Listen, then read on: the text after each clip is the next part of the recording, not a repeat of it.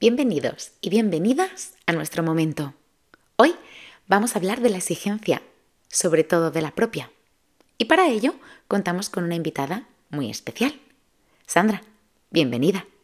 Gracias, Marta. Un placer estar aquí para hablar de este tema tan interesante y que además ambas compartimos y vivimos con tanta intensidad.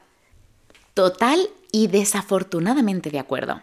Sandra es una gran amiga con la que comparto un hobby y mucho tiempo, debido a que hacemos deporte juntas. Además, Sandra tiene un bagaje deportivo bastante amplio y exigente. Así es, yo era gimnasta. Empecé a practicar gimnasia con tan solo 5 años y a tomármelo bastante en serio muy pronto. Le dedicaba muchas horas. Cuando no estudiaba, estaba practicando.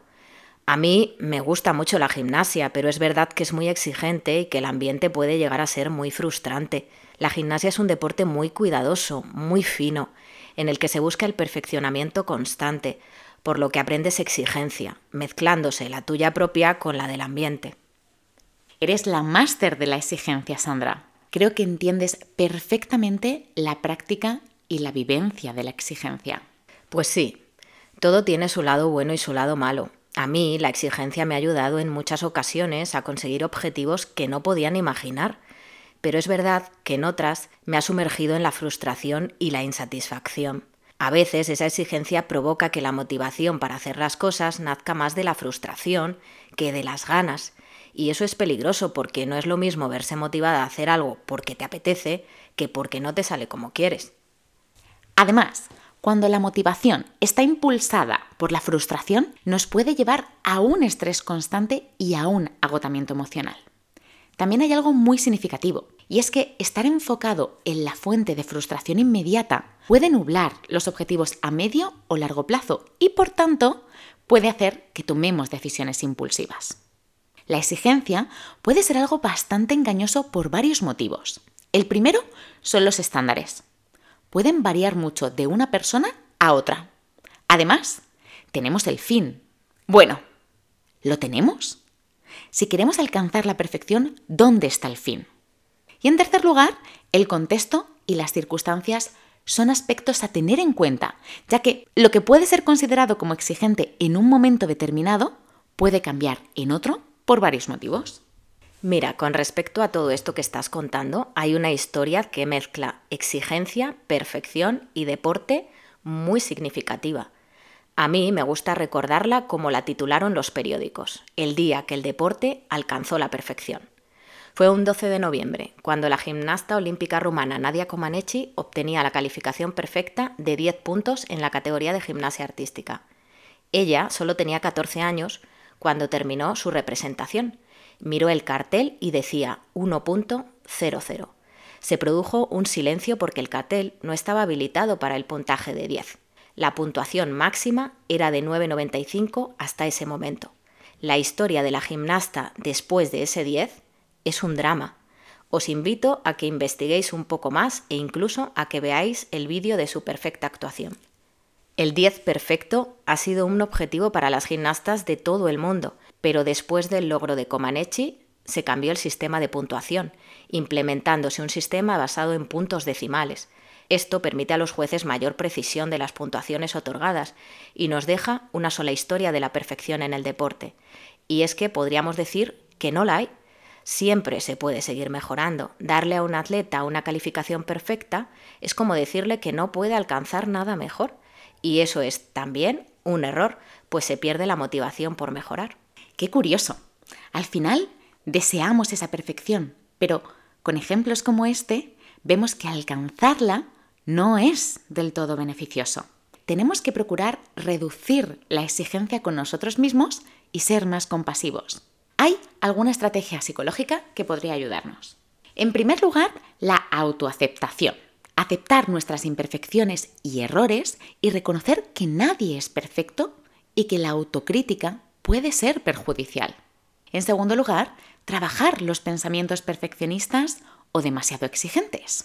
¿Podríamos ver algún ejemplo de esto? Claro, en el ejercicio del final del podcast lo vemos para que podáis trabajarlo si así lo queréis.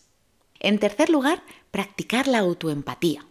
Hay que hablarle a uno mismo con la misma empatía con la que hablaríamos a otros. reconoce tus esfuerzos y logros, aunque no alcances la perfección que te gustaría. Y en cuarto y último lugar, fomenta la resiliencia. Aprende a usar la frustración ante tu propia exigencia para impulsarte y no para frustrarte. Pues habrá que llevar todo esto a la práctica. ¿Y qué cuento puede ayudarnos con esto? Pues hoy no he preparado ningún cuento, pero siguiendo con tu dinámica, hablaremos de una historia real. Puede que a muchos de vosotros y vosotras os suene Ecceomo. Ecceomo es una representación artística que representa a Jesucristo en el momento en el que es presentado ante la multitud por Poncio Pilato. Es más, la expresión ecce homo en latín significa he aquí el hombre. A lo largo de la historia del arte ha habido varias representaciones de la escena. Uno de los cuadros de Ecce Homo, en concreto el de Elías García Martínez, fue restaurado en 2012 por una anciana local llamada Cecilia Jiménez. Cecilia no era una restauradora profesional y su intento de restauración fue realizado con buena intención, pero con un resultado diferente al esperado. Puede que a muchos de vosotros os venga la imagen de ese cuadro a la cabeza. De lo contrario, os animo a que lo busquéis, que será más divertido. En lugar de mejorar la pintura, Cecilia dejó la imagen de Cristo con rasgos faciales distorsionados y poco realistas, generando una apariencia cómica y desfigurada. La restauración de Cecilia atrajo la atención internacional y generó una serie de memes y parodias en Internet. Aunque inicialmente se consideró un desastre, creando incluso debates sobre la ética en la restauración de las obras de arte, con el tiempo la pintura restaurada se convirtió en una atracción turística que movía visitantes a la iglesia de Borja y generaba discusiones diferentes sobre el valor del arte. Habiendo investigado al respecto, no podríamos decir que el cuadro del que hablamos pueda considerarse uno de los cuadros eclesiásticos más caros, ya que el valor monetario de una obra de arte suele estar más asociado a su calidad artística, a su historia, a su conservación, entre otras muchas cosas. Pero cabe destacar que el cuadro original no era de gran valor, sino que fue la restauración, con los resultados imperfectos de Cecilia y la peculiar historia que encierra el Cristo de ese cuadro, lo que ha hecho que esa obra gane notoriedad, popularidad e importancia. Y esta anécdota, al final, nos muestra cómo no es el resultado perfecto lo que da valor a algo, sino que es la historia que aportamos lo que concede el verdadero valor a cualquier resultado. Me parece una forma maravillosa de verlo. Y como ejercicio hasta nuestro próximo episodio, vamos a hacer lo que en psicología llamamos una reestructuración cognitiva. Necesitaríamos mucho más tiempo para explicar la técnica, pero simplificándola lo máximo posible, vamos a trabajar esos pensamientos tan exigentes.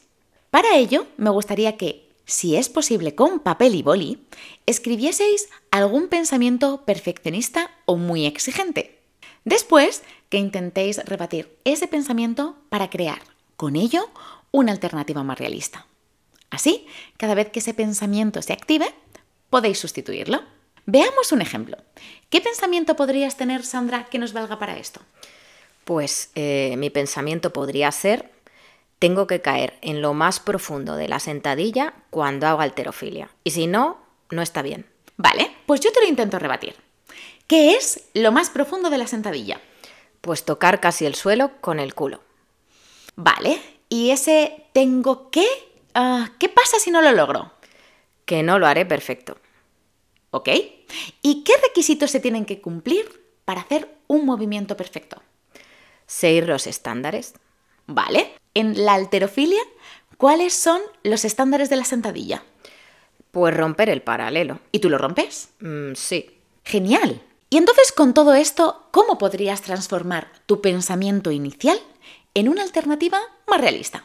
Pues podría ser, eh, me gustaría ganar profundidad en la sentadilla cuando hago alterofilia, pero mientras que rompa el paralelo, podríamos decir que está bien. Bien hecho.